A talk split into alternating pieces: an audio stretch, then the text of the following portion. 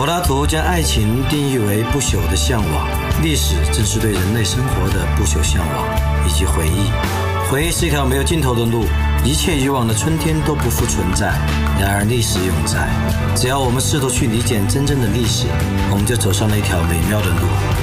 历史没有隐瞒，我们没有忌惮，史无忌惮。宋世南主讲，考拉 FM 出品，你们的倾听价值连城。考拉 FM 的朋友，大家好，欢迎收听本期《食物鸡蛋》，我是你们的老朋友宋世南。今天我们来聊一聊百度。百度今日呢卷入了舆论的漩涡，因为它出卖血友病吧。也就是说，这个血友病吧呢，原本是患有血友病的患者自己组织的社区，但是呢，他们有一定的人气和一定影响之后，百度就将它卖了。卖给谁呢？如果是卖给身份可疑的医疗机构或者医药商，那么这个事情呢，确实是非常恶劣的。因为像血友吧呢，它本来是患者病友们自己组织的社区，患者呢在里面说交易经验，分享一些治疗信息，然后还相互取暖。就有点像美剧中的那种 AA 互助组织，戒酒的、遭受家庭暴力痛苦的或者得癌症的这些人聚在一起呢，互相讲述自己的痛苦经历，通过跟有类似经历的人来分享一些个人的不幸，可以得到一些舒缓。而在互相的倾吐中呢，除了得到精神的安慰之外，还很可能得到一些有效的建议和治疗信息。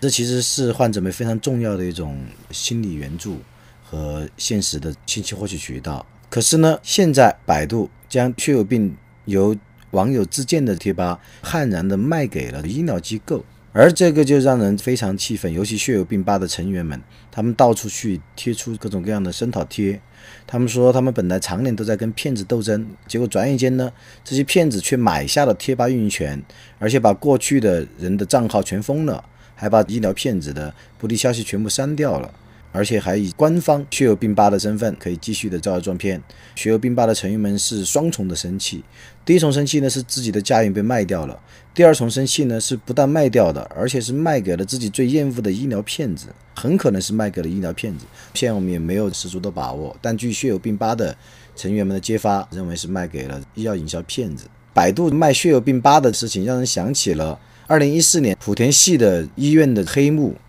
所谓莆田系医院的黑幕呢，当时是由新东方董事长俞敏洪炮轰而引起舆论关注的。先是有一位新东方的老师在云南玛利亚医院生产时不幸去世了，而这家云南玛利亚医院呢是一家莆田系的医院。莆田系医院呢里面有少数是正常医院，但大部分都不正常。很多人在莆田系医院里面就医，往往会得到比较悲惨的下场，有些死掉的，有些自残的。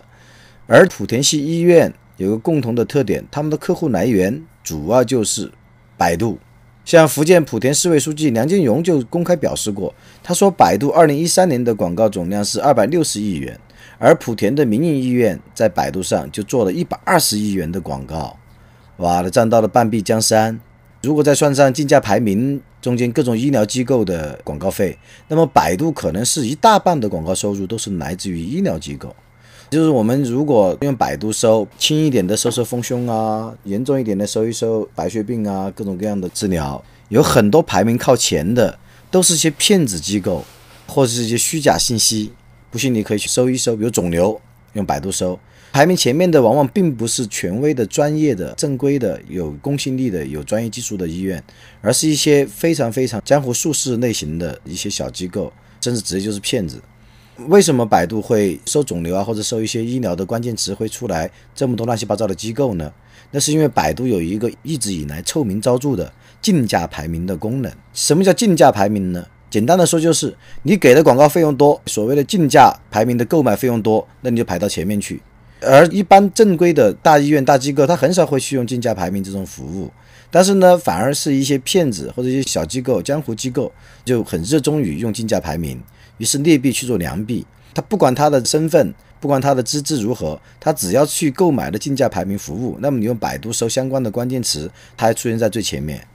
我曾经搜过重庆旅游，结果发现很好玩的是，重庆旅游搜出来的前几个都是些野鸡机构，重庆官方的旅游网、旅游局这些都排在第二页、第三页去了，那就是竞价排名造成的后果。竞价排名是非常龌龊的，因为相当于是百度完全透支自己的公信力。像本来搜索引擎，它有自己的 PR 算法、页面排名算法，它会有一个综合的算法，比如根据它的 PageRank 的值啊，根据关键词所对应对象本身的地位啊，是一个复杂的算法。而搜索引擎它排名在前的。肯定是消费者或者说网友最先接触到的。一般人使用百度还是相对比较信任它搜索出来的结果是有效和有用的信息。可是长期存在的竞价排名的业务呢，却彻底的让百度的搜索网页的排名，尤其跟商业有关的搜索排名，变得相当的缺乏诚信。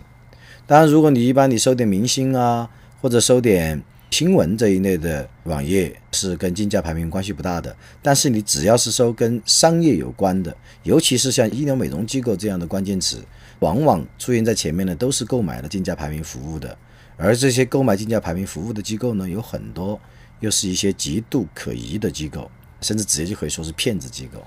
那我们就应该要对比一下谷歌了，Google 了。像谷歌呢，它的广告。占比最大的完全没有医疗业，它前五名是金融、零售、旅游、教育业和家居业，它基本上没有医疗服务。即使它有医疗广告，但它的这种方式也跟百度完全不一样。根据 IT 评论人南希的一篇文章，他介绍说，谷歌的广告投放一般是自助式的，就广告主全程都不需要与谷歌的具体员工发生接触，一切在后台提交完成然后展示扣费。谷歌甚至不需要雇佣一支专门的团队来对广告客户进行审核，而百度是号称有审查团队的。那么人们就可能要怀疑呢？谷歌号称是一个负责任的世界级的大网络企业，它怎么解决虚假医疗广告的隐患呢？根据南希的介绍，像美国，美国搭建网站是完全自由的，不像中国，很多时候需要 ICP 啊、内容许可证等等。但是呢，如果一个网站想要在网上销售药品和在谷歌投放广告，那么他必须要去找一个协会拿证书，就是说，并不是由谷歌来审核，而是由专业的协会来对这些销售药品或者提供医疗服务的这些广告客户进行审核。那么是什么样的协会呢？是美国国家药房委员会协会，就是这些想投放广告的医疗机构或者医药商，他们就必须要到美国国家药房委员会协会去拿到证书。与此同时呢，他们还要连接美国。食品药品监督管理局的数据库，那么前者呢是保证打广告的人的资质，而后者呢确保不会出现违禁品。谷歌基本上是依靠这个方式来解决了虚假医疗广告的隐患。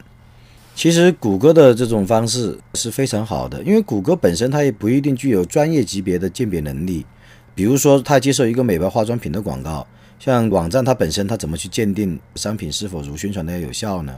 这个职责实际上是放在了市场监管机构那里去，这样责任划分就很清晰了。首先由市场监管机构颁布你的广告许可证，拿着广告许可证再去找谷歌，谷歌根本就不验你，直接就是自助式的缴费，然后就提交广告了。而相比之下呢，百度虽然有所谓的审查体系，但是呢，往往在它的内部销售体系是可以绕过这个审查体系的。要赚钱嘛，大家都懂的，那就睁一只闭一只眼，因为一个人。不可能做自己的反对者，你内部的审查体系往往会为利润啊，或者为各种各样的关系所让步。政府呢，在这方面也有失职，因为中国可以说是有世界上最为严密的互联网的监管措施，但是呢，这个监管措施主要是针对意识形态，或者主要针对时政领域，不要妄议中央，莫谈国事。但是呢，在与意识形态无关、与时政无关的领域，很多时候是睁一只闭一只眼的。比如说，像对这种网络的医疗广告，或各种各样利用网络贴吧、论坛或者是微信公号等等发布虚假广告的，其实呢，针对后者的监管却是非常疲软的。主要监督与政治有关的东西，但是呢，与民生有关的东西却没有那么严密，以至于呢，催生了大量的寻租空间。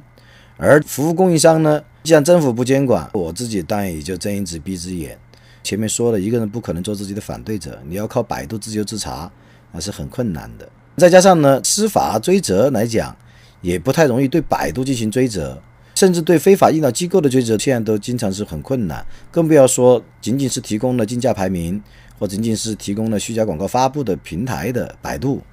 也很少听说有人状告百度弄了虚假广告，或者状告百度用竞价排名误导消费者。这方面的法律背景知识我不太熟悉，我不知道百度用竞价排名误导消费者和如果发布了虚假的医疗广告，是不是应该负法律责任？但即使他要负法律责任，事实上呢，由于人们的诉讼成本很高，而百度呢又是一个巨无霸，那每天都可以应对很多官司，所以在中国特色这个司法体系下，要以诉讼的方式来对百度进行追责和惩罚，也是非常非常困难的。简单的说，我们梳理一下，从不管是把血友吧卖给医疗机构，还是竞价排名发布虚假医疗广告等等，那么百度之所以做出这种种龌龊的事情，主要有几个原因，第一个是它的垄断地位，因为谷歌走了之后，百度再也没有强力的竞争对手，在搜索引擎里面是一家独大，而且呢，跟官方的关系也非常好，也有非常多的合作，也受到一些呵护。第一呢是百度的垄断地位，而我们知道垄断是万恶之源，没有竞争对手来激励你，来刺激你更多的向善发展和向上发展。第一个是垄断地位，第二个呢？就是外部的监管是非常乏力的，可能外部的监管主要针对百度不能搜出敏感词啊这一类的，但是对百度的竞价排名和百度吧等等存在大量的虚假广告的事情，外部监管一直是不利的。第三个呢是百度自身的特质，也可以说是它的企业文化吧。像李彦宏声称自己是一个不折不扣的野心家。李彦宏呢，也曾经被寄予厚望，人们希望他能够改变中国互联网的生态。现在呢，李彦宏好像更多的像一个笑话或者一个丑角。像时评人池宇宙就写过一篇文章，叫《李彦宏是全民公敌吗》？他的有一段话，我觉得说的比较犀利。他说，李彦宏现在代表的是一支在中国市场上已经被意识形态化了的力量，还代表着超高的市盈率及谷歌模仿者的美誉。在某些领域呢，百度甚至超越了谷歌。独占了中国内地市场，但是呢，像李彦宏，他有根深蒂固的一个缺陷，那就是他没有一个正直的、良善的价值观，而是不断的去追逐所谓的权利、财富的权利、话语的权利、公共的影响力。评论人魏寒风说的就更加直言不讳了，他说李彦宏在战略革命上迷失，在日常运营中作恶，真的跌入酱缸不可自拔。李彦宏是他这个层级的企业家里，面对环境和监管的混乱与暧昧，少有的毫无自律能力的人。这个自律呢，主要指的是没有道义自律能力的人，并不是说生活不能自理，把打的大小便失禁。也就是说，他没有底线。百度之所以被长期指责为恶帮凶等等，其实跟他的领袖李彦宏是有密不可分的关系的。那么讲了这么多，我们对百度进行了一些比较尖锐的批评，对他的一些做法做了一些分析。那么每个普通人应该怎么应对呢？我觉得首先最重要的一点是要学会继续使用谷歌。其实谷歌现在一样的有镜像网站，像如果我们搜索谷歌的经销网站，其实在国内有相当一部分是可以打开的，即使被封掉之后，也可以有新的经销网站出现。就是我们不要太过于依赖于百度，任何时候你过于依赖于任何。一个搜索引擎都可能会让自己陷入非常被动和视野非常狭窄的地步，所以呢，最要紧的就是首先想方设法，还是即使不是放弃百度，至少自己要同时使用谷歌，这是最重要的第一点。然后第二点呢，对百度的信息不要盲信，尤其是生活或者是民生或者就医、求学这样的资讯的寻求，通过百度呢，可能能够初步查询到一些常识，但是具体。如果要是特别涉及到消费和交易行为的，最好还是能够在线下去进行咨询和进行交易与消费，因为百度上面的不靠谱的虚假广告实在是太多了，不要盲信。而且呢，提醒周围的亲人朋友，对百度都不要盲信，要知道百度里面的陷阱是非常多的。最后一点呢，就是我个人，我倒不愿意动员大家，我个人呢会持续的、不断的对百度进行批评，而且呢。会建议人们尽量少用或者不用百度的各种产品，来完成一个自己的个人方式的一个抵制。我们要知道，我以前一直在强调，什么是合适的道德批评，就是道德本质上是自律，道德是一种自律，它不像法律，法律是律他的，道德是自律的。但是道德虽然是自律为主，但是并不意味着人们不能够。发出道德评判，像百度，我就认为是一个没有道德的无良的一家公司。那么这种时候，我们道德批评方式可以用什么方式呢？用抵制，法律是强制执行，而我们呢没有强制力，但是我们自己呢可以用自己的手、自己的鼠标投票。我抵制你，我不用你的东西，我不用你的搜索引擎，我不用你的贴吧，不用你的百度云什么什么的。当然，这仅仅是我个人的态度，因为我对百度确实非常的厌恶，尤其最近出的这一系列的事件。所以呢，小结一下，今天我们主要讲了百度将血友病吧出卖给医疗机构，然后引发的漩涡。然后呢，它的一系列的伪恶的举措，比如竞价排名啊，还比如说它的之前的百度文库侵权啊等等，也被舆论再次的翻找出来。而构成百度为恶的基础呢，第一个是它的垄断地位。第二个是监管缺位，第三个是这个企业的血管里面缺乏道德的成分。应对的方式呢，就是我前面说的，第一个尽量的使用更多非百度的搜索引擎，比如说使用 Google，想办法寻找镜像或者能够翻墙。第二个呢，就是对百度进行持续的批评、舆论监督。第三个呢，就是从我个人角度出发，我自己会抵制百度的很多产品。不用百度并不会死的，没有任何一家互联网公司是我们离不开的。如果人人都用言语、用行动表示的对他作为的愤怒，那么我想他也不会再像今天这样傲慢，他也会慢慢的改变。而百度如果它能够从良、能够改善，我也会再重新使用它。今天所讲的所有观点呢，都只是个人意见，不代表考拉的立场，也不一定是正确的。朋友们可以大声的来反驳我。感谢各位收听本期《食物鸡蛋》，食物鸡蛋不听不散，拜拜喽。